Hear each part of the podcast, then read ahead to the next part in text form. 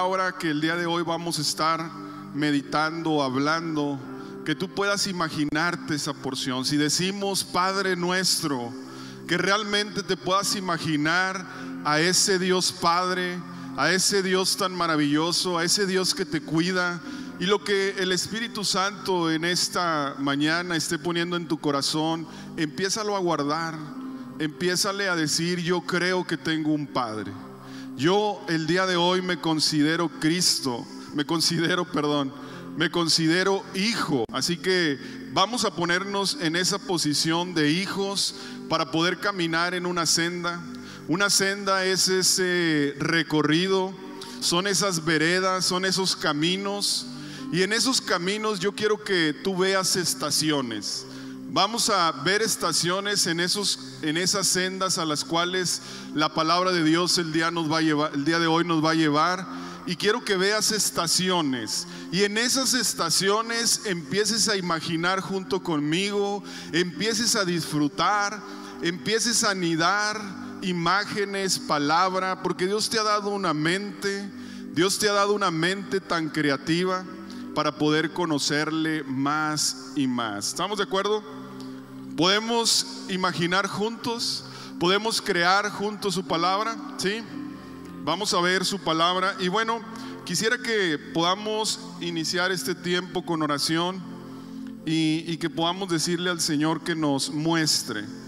En, en Salmo 25, en el verso 4 y 5 dice, Señor, muéstranos, muéstranos tus caminos, enséñanos tus sendas guíame en tu verdad y enséñame, porque tú eres el Dios de mi salvación, en ti espero todo el día. En ti espero todo el día. Así que pues vamos a orar y vamos a decirle, Señor Jesús, el día de hoy, Señor, te invitamos a que tú tomes tu lugar, Señor, en esta reunión. Toma tu lugar en nuestra mente, en nuestro corazón. Toma tu lugar, Señor, como el principal entre nosotros, Señor, como nuestro Dios proveedor, como nuestro Dios que nos enseña, que nos guía, Señor. Y en este tiempo queremos entrar, Señor, a tus sendas. Queremos caminar, Señor, lo que tú ya has caminado, Jesús. Enséñanos, Señor, a orar. Muéstranos, Señor, la manera en la que nuestra boca debe declarar tu palabra, Señor. Y el día de hoy, Señor, yo creo que todos saldremos de este lugar, Señor, sintiéndonos que sabemos orar, Señor. Porque orar significa disfrutar tiempo contigo, Jesús. Bendice cada familia, bendice el Espíritu, Señor, de cada persona. Y Espíritu Santo, te invitamos también a que tomes tu lugar en el nombre de Jesús. Amén. Amén, amén. Y podemos ver, podemos ver en Lucas 11.1, en su palabra dice, una vez Jesús estaba orando en cierto lugar. Cuando terminó, uno de sus discípulos se le acercó y le dijo, Señor, enséñame, enséñanos a orar, enséñanos a orar. Así como Juan les enseñó a sus discípulos. ¿Por qué no le dices con voz audible, Señor, enséñame a orar? Vamos a decirle otra vez, Señor, enséñame a orar. ¿Cuántos queremos disfrutar más tiempo orando a Dios? ¿Cuántos queremos disfrutar? Creo que todos anhelamos en nuestro corazón disfrutar más tiempo en oración con Dios, pero también hay una realidad. ¿Cuántos nos cuesta orar? ¿A cuántos el día de hoy podemos estar en una situación donde digamos, pues no sé cómo orar? No sé cómo comunicarme con Dios. No sé qué significa orar incluso. Y tenemos tantas preguntas sobre qué es la oración. Pero ahorita podemos ver que incluso los discípulos tenían la misma duda que tú y yo. Estaban en la misma condición que tú y que yo. Y le dicen al Señor Jesús, Señor Jesús, enséñame a orar. Pero lo que a mí me parece extraordinario es que se lo, se lo preguntan en un momento donde Jesús había terminado de orar. Y en ese momento yo puedo imaginarme que probablemente pasaba por la mente del discípulo que se acercó, seguramente ya habían conversado, pero pudo haber pasado, al menos veo dos cosas que pudieron haber pasado. Una es que los discípulos estaban tan impactados de la manera en la que Jesús oraba del poder que Jesús tenía y que ellos pudieron ver cómo Jesús en muchas ocasiones se apartaba para orar al Padre. Y esa es una de las, de las escenas que muy seguramente sucedía, esos pensamientos venían a los discípulos. Y la otra es que probablemente también había intriga, ¿no? ¿Cómo es que Jesús subió al monte, se inclinó a Dios, puso su cara frente a, la tierra. Y en ese momento seguramente había intrigas. ¿Qué está orando? ¿Qué le está diciendo? Y es lo mismo que tú y yo el día de hoy venimos delante de Dios. Y con este tiempo yo quiero que tú y yo tengamos el mismo corazón que tiene eh, este discípulo y decirle, Señor, enséñanos a orar. Enséñanos la manera en la que tú te comunicabas con el Padre y creo que nuestra oración en todo tiempo se está renovando. Los que estamos en una posición donde no sabemos cómo y los que a lo mejor tenemos más tiempo, 10 años, 15 años, 30 años, toda la vida, tenemos en la palabra de Dios, pero creo que su Espíritu Santo siempre, o nunca, mejor dicho, se cansa ni termina de mostrarte quién es Jesús en tu vida. Y hay muchas temporadas en nuestra vida donde puede haber sequías, pero yo no sé si a ti, al igual que a mí, te pasó en algún momento de tu vida, pero yo recuerdo, yo recuerdo mi niñez alrededor de los 7 y 10 años, 11 años, como a la edad de mi hijo Mila, en la edad de Mateo. Y yo tenía un corazón que me encantaba disfrutar a mis abuelos, especialmente a mi abuelita.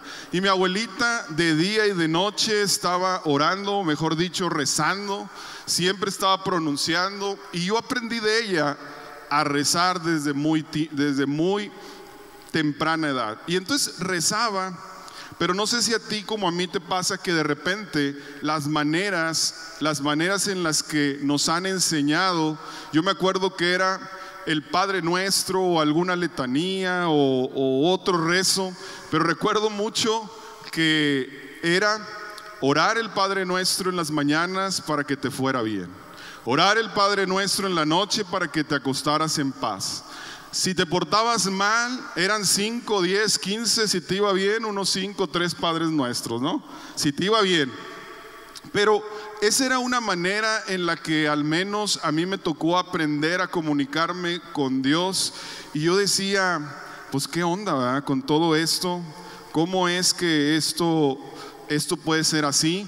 Pero quiero decirte que incluso en muchas ocasiones vemos la oración o rezarle a Dios como si fuera como si fuera un amuleto, como si tengo que orar para que me vaya bien.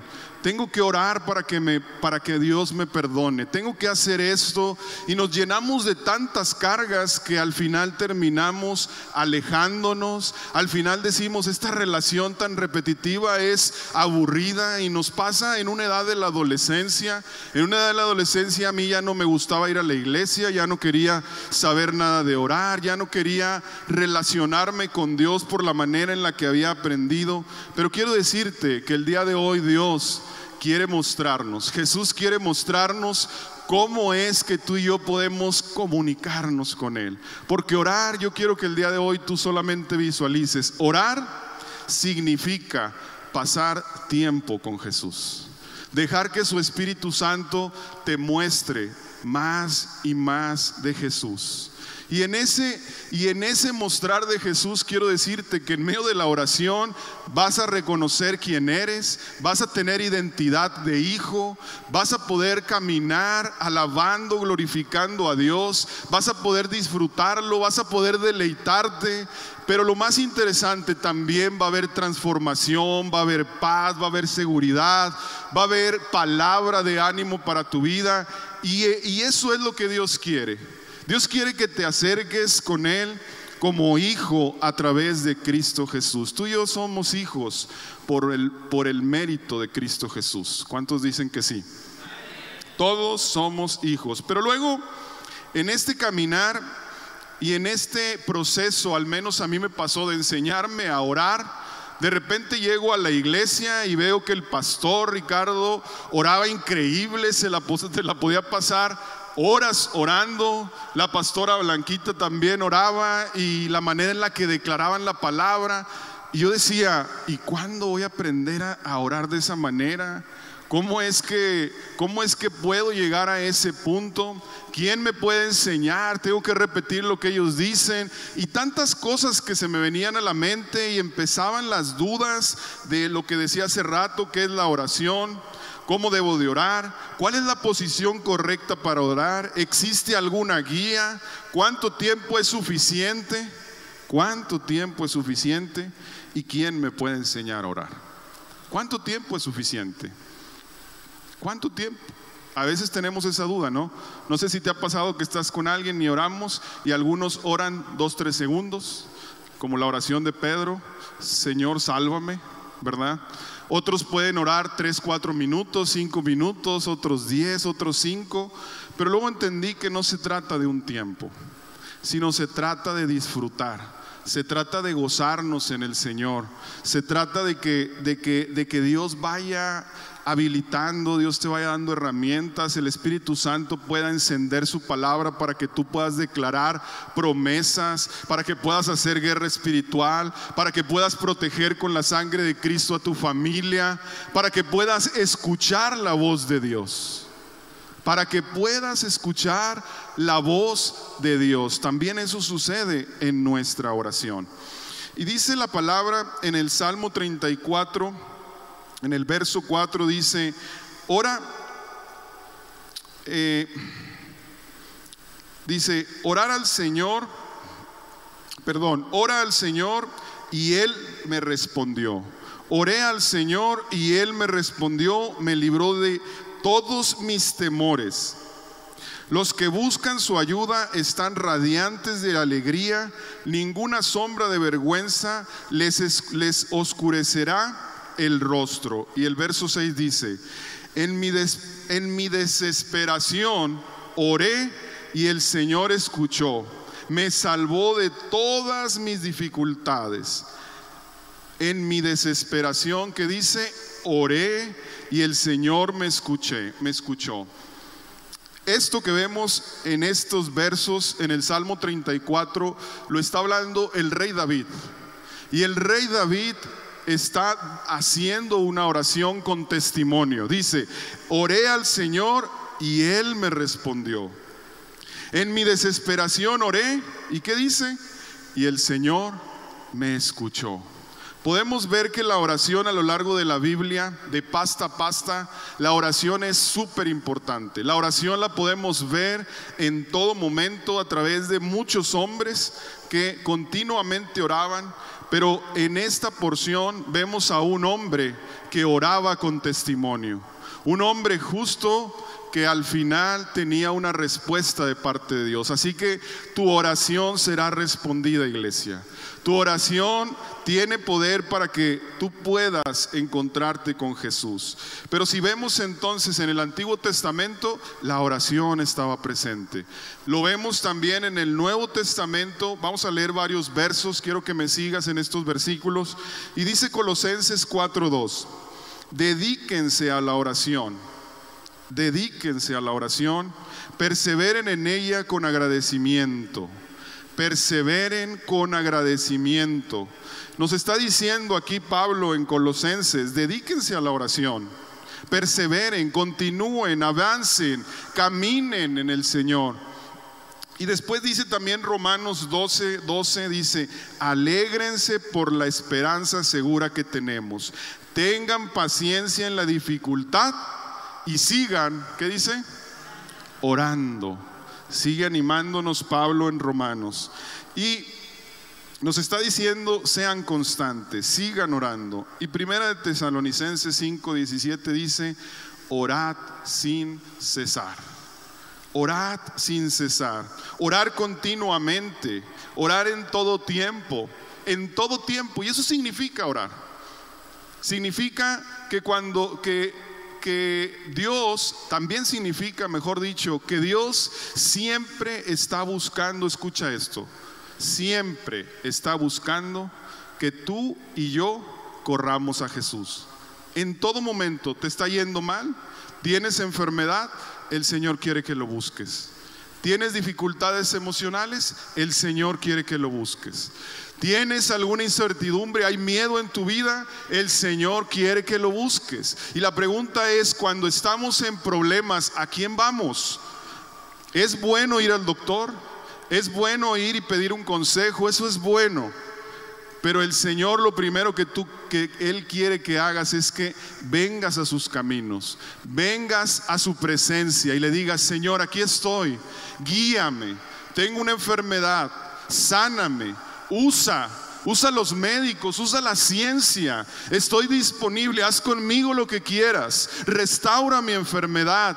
Guíame, Señor. Porque caminar en sus sendas significa que tú y yo necesitamos caminar por un recorrido que Cristo ya hizo. Y lo vamos a ver más adelante. Pero después dice, y me, impresiona que los versos que acabamos de, de leer, pues Pablo los estaba hablando, ¿verdad? Y si Pablo los está hablando es que algo le conocía a los seres humanos o algo también había experimentado sobre esto. Y Filipenses 4 en el verso 6 y 7 dice, no se preocupen por nada, en, cambio oren por todo. No se preocupen iglesia.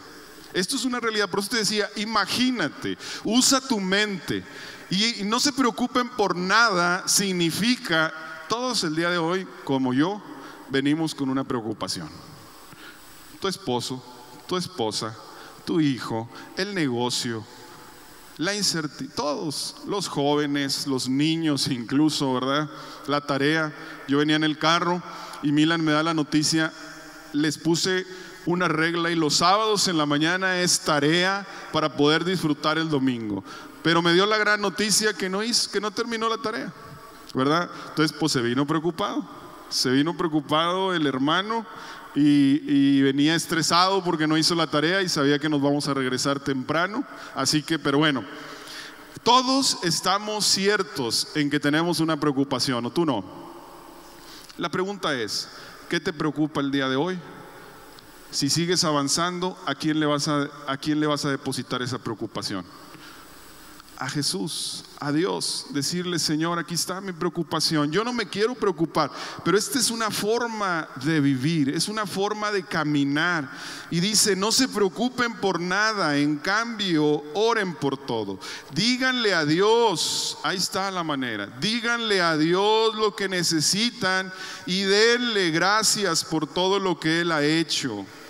Así experimentarán la la paz de Dios que supera todo lo que podemos, todo lo que podemos entender.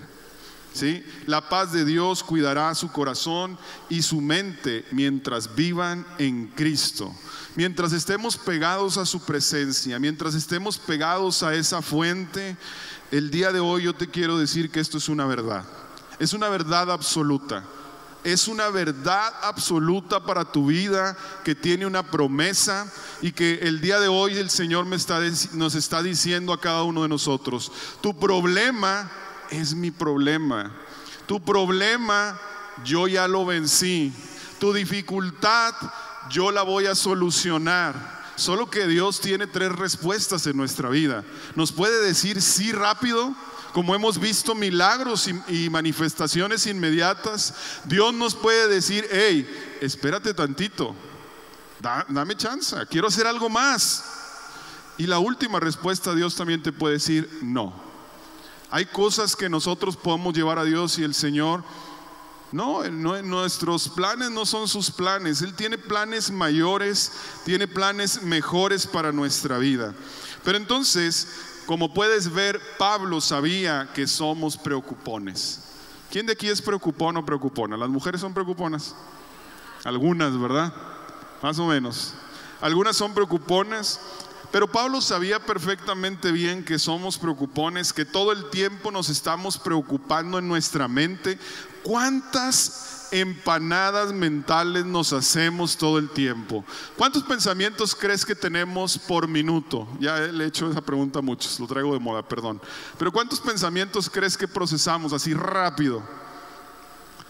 ¿Muchos? Más o menos. ¿Dos, tres, cuatro, cinco, seis? Cuarenta pensamientos por minuto. Y creo que las mujeres un 50, 60% más. O sea, échale 60 pues. Pero tenemos 40 pensamientos por minuto. Esos pensamientos tienen que ser gestionados. No hay otra manera. Los tienes que gestionar. Y la única, única manera que podemos con la que tú y yo podemos gestionar nuestros pensamientos es la palabra de Dios y llevándola en oración. Tú ora la palabra de Dios y tus pensamientos. Viene un pensamiento de miedo, de incertidumbre. ¿Qué tenemos que hacer? Captúrala. Captura ese pensamiento con su palabra. ¿Te sientes con miedo cuando vas a llegar a la iglesia? ¿Te sientes que nadie te va a saludar? Dile, Señor, tú me, tú me cuidas, tú me muestras, tú me restauras. Tengo miedo.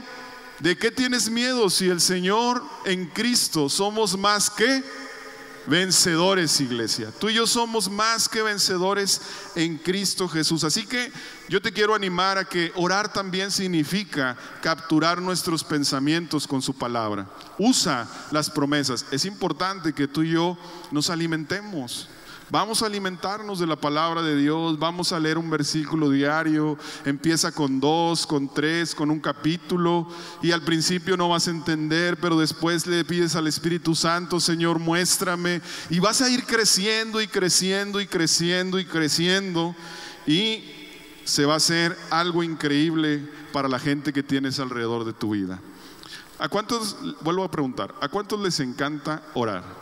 Que digas, disfruto orar me apasiona orar. Hay algunos que, adelante su mano, ¿cuántos les encanta orar? Bueno, voy a cambiar la pregunta. ¿Cuántos les gusta disfrutar a Dios? Es diferente, ¿verdad? Es lo mismo. Orar es disfrutar a Dios, conocer más a Jesús, pasar tiempo. Es como cuando has invitado a alguien a un café, que le dices, oye, vente, vamos a echarnos un café, vamos a platicar. ¿Te has dado ese tiempo? Pues ese es lo mismo, invita un café a Jesús. Ponle, el otro día escuchaba a alguien que dijo, no hombre, el otro día entré y vi a, la loca de mi hija con una taza en su oficina que le puso su papá, una taza y ella otra y tomando café. Y le dice, y ese café es para mí, qué increíble. Y le dice, no, estoy orando con Jesús. Le invité a un café. Entonces, hay muchas maneras de que tú y yo podamos hacer divertido, orar a Dios. Orar no es aburrido. Orar es disfrutar de Jesús. Pero si la oración es tan importante y es parte crucial del creyente, ¿por qué no oramos? Todos aquí sí, me encanta orar, pero la realidad es que ¿por qué no oramos? A mí me cuesta, honestamente. A mí me cuesta. Me cuesta, por ejemplo, ahora que estamos en ayuno, 6 de la mañana, me puedo levantar para ir a desayunar a las 6 de la mañana y vámonos. Pero levantarme al ayuno me ha, me ha costado. ¿A ti no te ha pasado orar temprano? ¿No te ha pasado que de repente estás planeando y dices, oye, quiero orar, quiero levantarme, quiero empezar un tiempo con Dios? Si te ha pasado que lo quieres empezar y de repente dices tú, no, otros cinco minutos en el, no, pues mejor ya en la noche, no, pues ya mejor en la tarde. Pero se trata de también poner en nuestra agenda la oración, que sea una prioridad la oración en nuestra agenda. Pero creo que hay algunos motivos por los cuales no oramos continuamente o fallamos en la oración. Y es, no oramos en muchas ocasiones por flojera, es una realidad, por falta de prioridad, por las preocupaciones de la vida o por incluso apatía espiritual. Pero también eso Dios lo transforma. También eso Dios le dice, oye Señor, tengo apatía, quiero ser sincero. No me nace orar. El que mejor conoce tus pensamientos y tu corazón se llama Jesús. Así que no te dé pena decirle, Señor, tengo apatía espiritual. No sé cómo empezar. Es más, no, no sé cómo empezar. Pero Él te va a mostrar, Él va a resolver.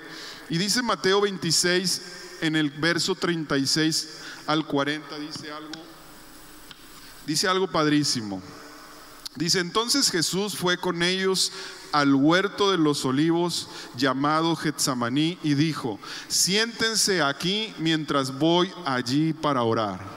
Luego volvió a los discípulos y los encontró dormidos. ¿Sí te ha pasado o no? Le dijo a Pedro, le dijo Jesús a Pedro, ¿no pudieron velar conmigo ni siquiera una hora? no pudieron velar conmigo ni siquiera una hora. Y esta es nuestra condición. Esta es la condición nuestra. Sí es verdad que nos encanta, sí es verdad, pero a veces este hábito, este, este hábito espiritual nos cuesta, porque realmente es un hábito espiritual. Orar es en el espíritu. Es la, yo creo que no va a haber nunca una mejor tecnología, una mejor app, una mejor manera de podernos comunicar que la que Cristo ha hecho a través de la oración. Así que disfrútala, está disponible, no cuesta, pero, pero bueno, podemos estar en esta condición. Así que yo te quiero animar a que puedas empezar a construir un espacio en tu lugar, un espacio en tu casa, lo puedas empezar a poner en tus prioridades. ¿Cuántos tienen una agenda? ¿Cuántos llevan agenda? ¿Sí llevan agenda? Y en esa agenda siempre estamos estirando los tiempos, siempre estamos buscando qué poner, qué quitar.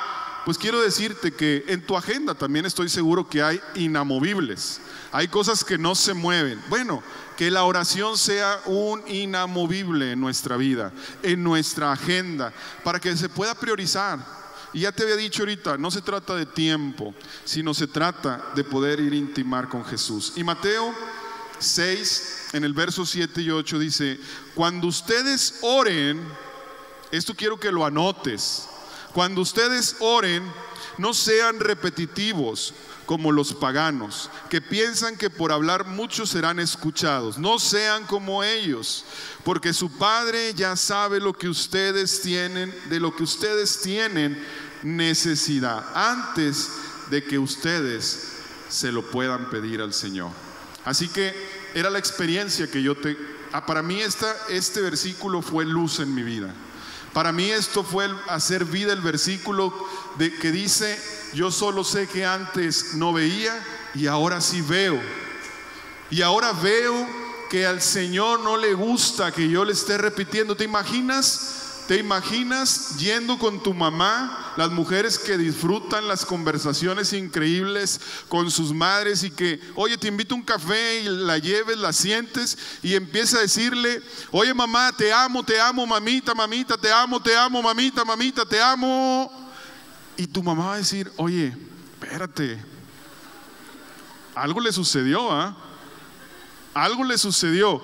Y de la misma manera hoy Dios quiere eso quiere que tú lo trates como tu Padre, ¿verdad? En el nombre de Jesús. Que cuando te acerques seas transparente, seas un libro abierto.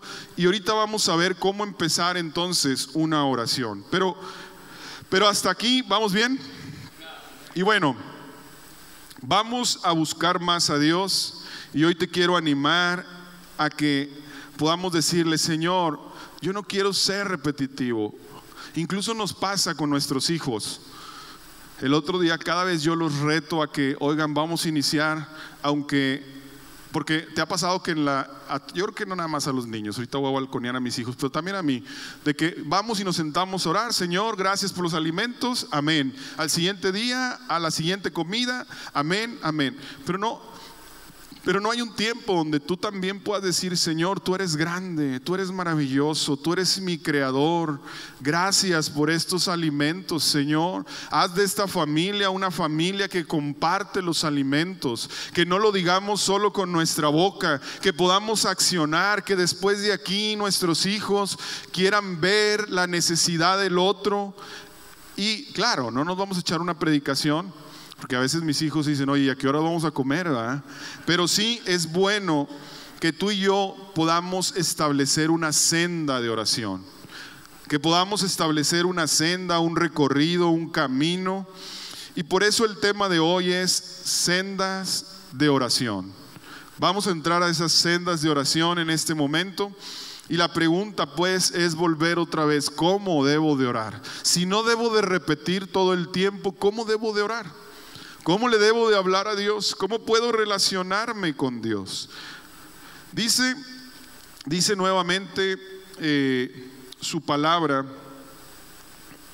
su palabra dice bueno, antes de su palabra quiero dar una introducción. ¿Cómo debemos de orar? Decía ahorita, no seamos repetitivos, ya aprendimos una base importante, pero cuando hablaba yo de las sendas de oración, lo que te quiero decir es que todos los que estamos aquí, para llegar de punto A a punto B, necesitamos un recorrido, necesitamos un camino. ¿A quiénes les encanta ir a Mazatlán? A todos, ¿verdad? Nos encanta ir a Mazatlán, nos encanta ir a, cierto restaurante, nos encanta algunos de los que estamos acá emprender, hacer negocios, nos encanta hacer relaciones, pero todos tenemos una manera de... Cuando tú vas a Mazatlán ya no te vas por la carretera vieja, ¿verdad?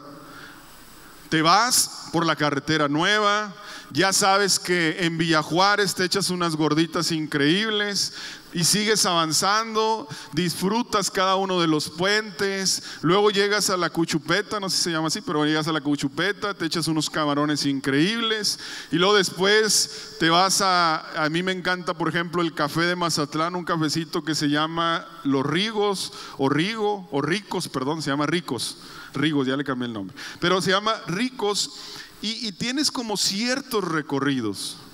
Y vas así con cada familia. El otro día nos invitó la familia de Julio, nos fuimos y ellos también tienen, yo tengo un recorrido diferente y nosotros dijimos, a ver, pues vamos a que nos lleven a sus sendas, ¿va?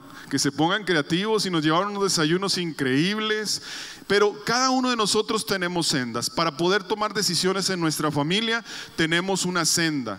Para poder tomar decisiones en el negocio, tú tienes una senda. Para crecer en el negocio, tienes un recorrido, tienes una senda. Y en esa senda tú y yo vamos continuamente aprendiendo.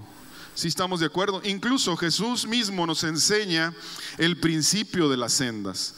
Vemos en Lucas 14, verso 28 y 29 dice, sin embargo, no comiences sin calcular el costo, pues ¿quién comenzará a construir un edificio sin primero calcular el costo para ver si, si hay suficiente dinero para terminar? No debe ser así, tal vez termines solamente los cimientos antes de quedarte sin dinero y entonces todo, todos se reirán de ti. Obviamente, no iniciamos un proyecto, no iniciamos, pero lo dice Cristo. Es una enseñanza de Él. Y en esa enseñanza podemos aprender el principio de que primero tenemos que empezar a planear o imaginar, presupuestar, construir y terminar. Ese es incluso, esa es la obra de Cristo en nuestras vidas. Lo que el Señor empezó en ti, el Señor lo va a terminar. Porque eres una obra maestra, eres una obra maravillosa. Eres, eres el, tú eres el privilegio de Dios. Eres el único ser creado por Dios que es a imagen y semejanza de Él. ¿Te imaginas eso? Qué hermoso es esa parte que Dios nos da ese privilegio. Y bueno, entrando, nos vamos a ir recorriendo rapidito estas sendas, pero dice, para ir a la primera senda necesitamos leer Lucas 11 verso 1 y 2. Dice, aconteció que estaba Jesús orando en un lugar y cuando terminó, uno de sus discípulos, estamos volviendo a leer, le dijo, Señor, enséñanos a orar. Como también Juan enseñó a sus discípulos y el verso 2 dice, y les dijo, cuando oréis, decid, Padre nuestro que estás en el cielo. Padre nuestro, a ver, vamos a decir juntos, Padre nuestro que estás en el cielo. Ahí, ya espérenme, no, no se me vaya nada. No más uno. Dicen más. Sí, va. Andábamos corriendo. No vamos a correr ahorita, vamos a caminar en la senda. Y es Padre nuestro. El primer, la primera estación de esta senda se llama Padre nuestro. Padre nuestro que estás en el cielo. Padre nuestro que estás en el cielo. ¿Y qué quiere decir esto para nuestra vida? ¿Qué nos enseña Jesús? Porque Jesús les está diciendo, vengan, ahora sí les voy a decir cómo oro al Padre. ¿Cómo me refiero al Padre? ¿Cómo es mi oración? Porque Él estaba dando lo que Él hacía. Él estaba estableciendo hace más de dos mil años la manera en la que ellos se debían de comunicar y en la que ahora nosotros nos podemos comunicar con ese Dios tan grande. Y nos comunicamos en nuestra primera parte diciéndole, Padre nuestro, que estás en el cielo, porque ahora en Cristo nos hacemos hijos. En Cristo nos hacemos hijos para decirle a un padre, Padre, te necesitamos. Abba Padre, ven a nuestra vida. Reconocemos que estás en el cielo, que eres grande, que eres poderoso. Y ese eres mi Padre. Imagínate que le estás diciendo a ese Dios tan maravilloso, Padre, a ese Dios que es el dueño del oro y la plata. Y yo te quiero preguntar, cuando vas a la oración, cuando vas en intimidad, le dices, Padre, Aquí estoy. Papá, te necesito. Papá, vengo a ti. Quiero conocerte más, quiero contarte mis éxitos, quiero contarte mis batallas, porque sé que tú me cuidas, porque sé que siempre has tenido control, porque tienes una palabra, un consejo para mi vida. Y esa es la postura que Dios quiere que tú y yo podamos asumir. Padre nuestro que estás en el cielo Padre nuestro que estás en el cielo. Así que entremos inicialmente confiados en el trono de su gracia, donde el Señor te va a regalar amor, perdón, donde te va a animar. Y después dice, la segunda estación es, o la segunda estación de la senda se llama, santificado sea tu nombre. Santificado, estamos en ese momento viendo a Dios en otro escenario, en otro, en otro, eh, eh, en otra dimensión. Es un Dios el más santo, el más puro. Y, y ahí es un momento donde tú y yo podemos alabar y adorar a Dios. Ahí es en esa parte de tu oración, de tu conexión con Dios es, ahora empieza a adorarle, empieza a alabarle en un modo de gratitud con un espíritu que agradece a Dios por todo lo que te ha dado. Dile gracias Señor. Dice el Salmo 100, verso 4. Llévatelo para que lo puedas estar orando. Entren por sus puertas con acción de gracias. Vayan a sus atrios con alabanza.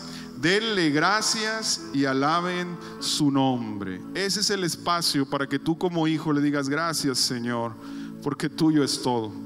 Gracias Señor porque me has dado una nueva oportunidad. Gracias Señor porque en medio de la enfermedad tú me has cuidado. Gracias porque he tenido pensamientos de suicidio, pero tú me has protegido, Señor. Gracias porque he venido contigo con una herida y tú has vendado mis heridas. Tú eres mi proveedor, eres mi mayor anhelo. Y ahí le puedes decir, eres, eres maravilloso, Señor, en mi vida quiero una familia y puedes decirle a Dios, Dios, quiero una familia donde tú desates un corazón agradecido y que nuestros hijos también puedan expresar este recorrido. Y después dice, venga tu reino. Venga tu reino, Señor. ¿Qué significa venga tu reino? Pues es un momento en esa estación donde tú te paras y, y dices, este es el momento, Señor, donde te quiero invitar a nuestras vidas. Y puedes empezar a interceder, ¿verdad? En el nombre de Jesús. Puedes empezar a orar por ti, puedes empezar a orar por tu familia, puedes empezar a hacer guerra espiritual y puedes declarar su palabra y decir, el enemigo no tiene parte ni suerte en nuestras vidas. Tu voluntad es buena. Puedes traer el reino a que se establezca en tu vida, en tu familia. ¿Y cómo es establecer el reino de Dios en nuestra familia? Su palabra de Dios, su palabra. Establecer su reino es Venga Señor tu reino de sanidad. Venga Señor tu reino de provisión. Y es un momento donde dices, yo te creo que eres mi sanador. Yo te creo Señor que tú me has traído a un lugar nuevo para florecer. Yo he creído, Señor, que tu reino se establece a través de la paz que sobrepasa todo entendimiento. Ese es el reino de Dios. También el reino de Dios es, venga tu gozo, Señor, sobre nuestras vidas venga tu gozo sobre nuestras vidas. Y después viene un momento también muy interesante y dice, hágase tu voluntad en la tierra como en el cielo. Quiero decirte que hasta este momento es un tiempo para que escuches a Dios. Tú y yo cuando vamos y nos relacionamos es una relación bidireccional. Es una relación bidireccional donde tú puedes hablar, pero también puedes tener un tiempo de quietud y puedes decir, Señor, te quiero escuchar. Quiero, quiero escuchar tu voz. Quiero saber qué tienes para mi vida. Y yo lo veo como cuando tenemos una duda en el negocio, tenemos una duda sobre la educación de nuestros hijos, tenemos incertidumbres, ahí le puedes decir a Dios, Señor, aconsejame, Señor, guíame, muéstrame, dame, Señor, una palabra. Y le podemos decir también, ¿cuál es tu voluntad, Señor, para esta necesidad? En los jóvenes, me casaré con esta persona, será la persona ideal, Señor. Invierto en este negocio, termino esta relación. ¿Qué hago, Señor? Y el Señor empieza a mostrarte, porque el corazón, dice su palabra, el corazón es engañoso y perverso, más que todas las cosas. ¿Quién puede decir, perdón, quién puede decir que lo conoce? Lo conozco yo, el Señor, que escudriño la mente y que pongo a prueba el corazón, que pago a cada uno según su conducta y según el resultado de sus obras. El Señor te conoce perfectamente bien. Jeremías 17, 9, 10. Y aquí te quiero dar un, un detalle importante. Una vez que escuches la voluntad de Dios, porque Dios va a hablar, ¿eh? Si tú te pones ante Dios y le dices, quiero escucharte, el Señor te va a hablar. Tú vas a poder ver a Dios. Te va a llevar a una palabra, te va a recordar una promesa, te va, vas a de repente a toparte con alguien y esa persona va a animar tu vida a través de su palabra y van a suceder cosas espirituales.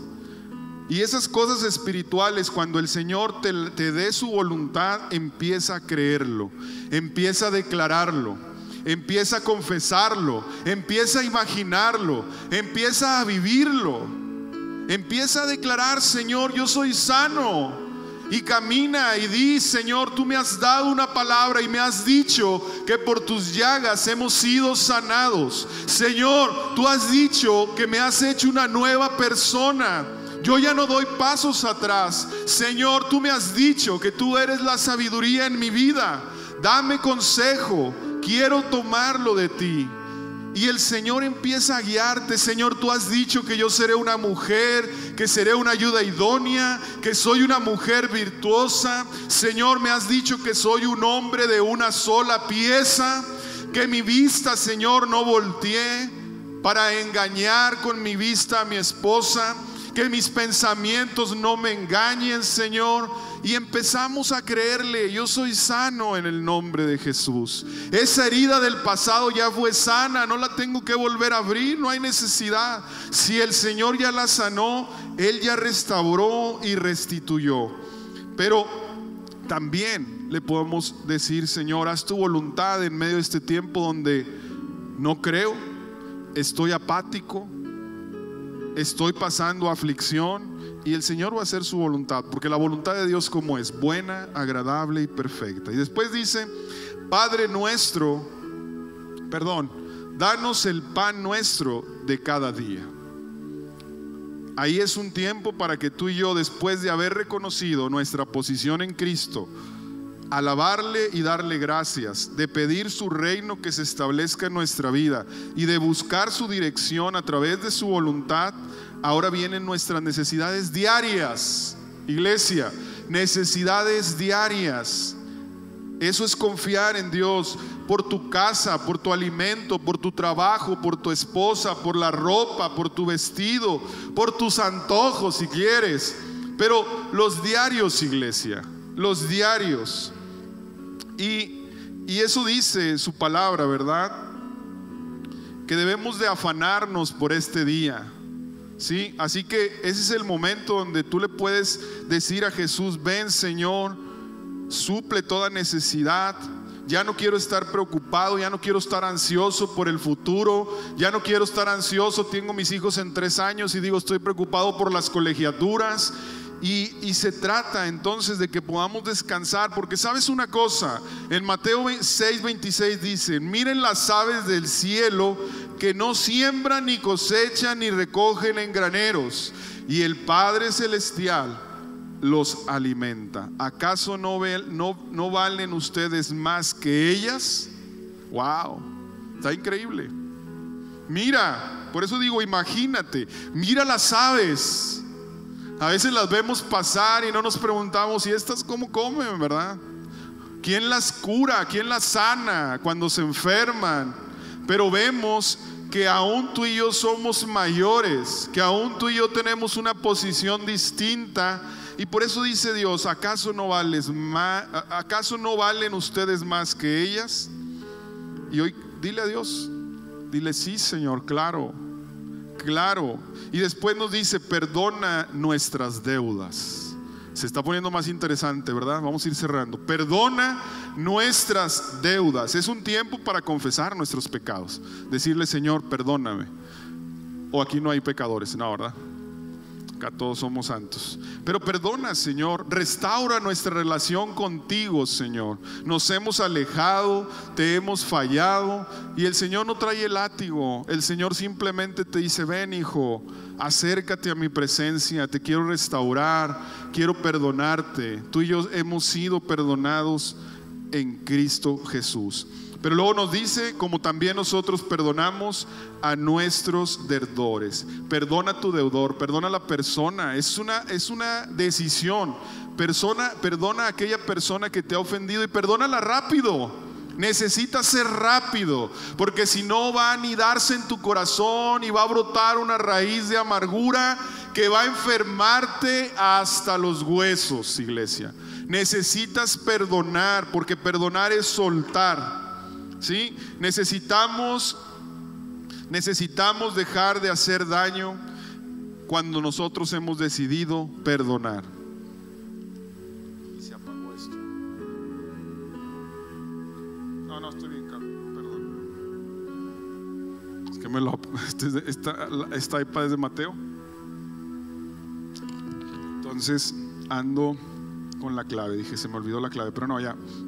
Entonces, Iglesia, este es un tiempo también, es una estación para perdonar a quienes nos han ofendido, pero también tienes que perdonar a aquellas personas que de repente te topas en la vida y le han hecho daño. A veces compramos problemas.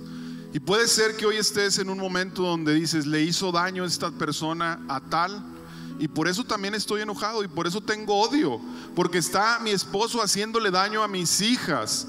Porque fulanito abusó de tal persona, porque la manera en la que le hablan a mi vecina y empezamos a ofender, a enojarnos con otros, también esas personas necesitan ser liberadas, porque quien perdona suelta y quien perdona y quien no perdona amontona, ¿eh? amontonas y eso trae mucho dolor a nuestra vida. Quien perdona es libre del agresor, quien no perdona es cautivo del ofensor. Así que vamos a perdonar. Y para ir cerrando, no nos metas en tentación. Es un momento para decirle, Señor, no nos metas en tentación. Guarda nuestra vida, Señor, examina nuestros caminos, confronta nuestro, la manera en la que nos estamos dirigiendo. Y dice Proverbios 14, 12, hay caminos que el hombre considera rectos, pero que al final conducen a la muerte. Por eso es importante ir a Dios. Líbranos, Señor, del mal. Yo no quiero andar en mis caminos, quiero andar en tus caminos, quiero recorrer tus sendas. Y luego dice, sino líbranos del mal. Líbranos, Señor. Ahí, iglesia, empezamos a cerrar nuestra oración y le decimos a Dios, protege nuestra casa. Señor, pon cercos de espinos, pon muros de protección sobre mi familia. Tu sangre preciosa, Señor, brinda. Manda tu ángel a proteger la casa.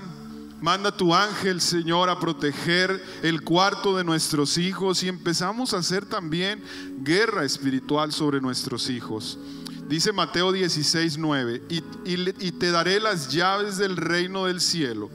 Todo lo que prohíbas en la tierra será prohibida en el cielo y todo lo que permitas en la tierra será permitida en el cielo. Mateo 16, 19. Así que este es un tiempo para decirle, Señor, escudriñanos, renuévanos. Y finalmente, ¿por qué no te pones de pie? Y ahí, puestos de pie, vamos a cerrar este tiempo diciéndole ahora a Dios, porque tuyo es el reino, el poder y la gloria por todos los siglos de los siglos. Amén, iglesia. Todo le pertenece a Dios, pero hay algo maravilloso que en este mismo capítulo dice Jesús, en Lucas 11, 9 al 11.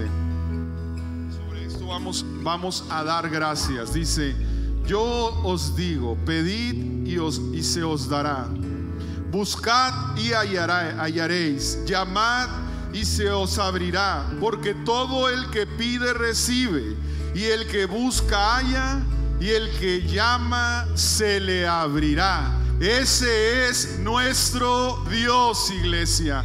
Es un Dios grande, es un Dios que te escucha, es un Dios que está a favor de nuestro de nosotros y de los tuyos. Así que el día de hoy yo te quiero animar a que cerremos este tiempo y le digamos, Señor Jesús, gracias. Vamos a levantar un tiempo de adoración en gratitud a Dios. Y ahora sí vamos a decir, santificado sea tu nombre, Señor. Santo eres, Señor. Tú eres grande, Señor. Tú eres un Dios maravilloso en nuestras vidas. Tú eres mi creador, Señor. Iglesia, empieza con voz audible y dile, Señor, gracias Jesús. Gracias mi Señor. Gracias mi Jesús. Gracias por lo que has hecho en nuestras vidas, Señor. Gracias por la provisión. Gracias por el cuidado. Gracias, Señor, porque eres, Señor, quien me cuida. Eres quien sana, Señor, mis heridas. Eres quien me venda. Eres quien restaura, Señor. Eres quien ha protegido mi familia, Señor. Y el día de hoy, Señor, solo queremos decirte gracias, Señor.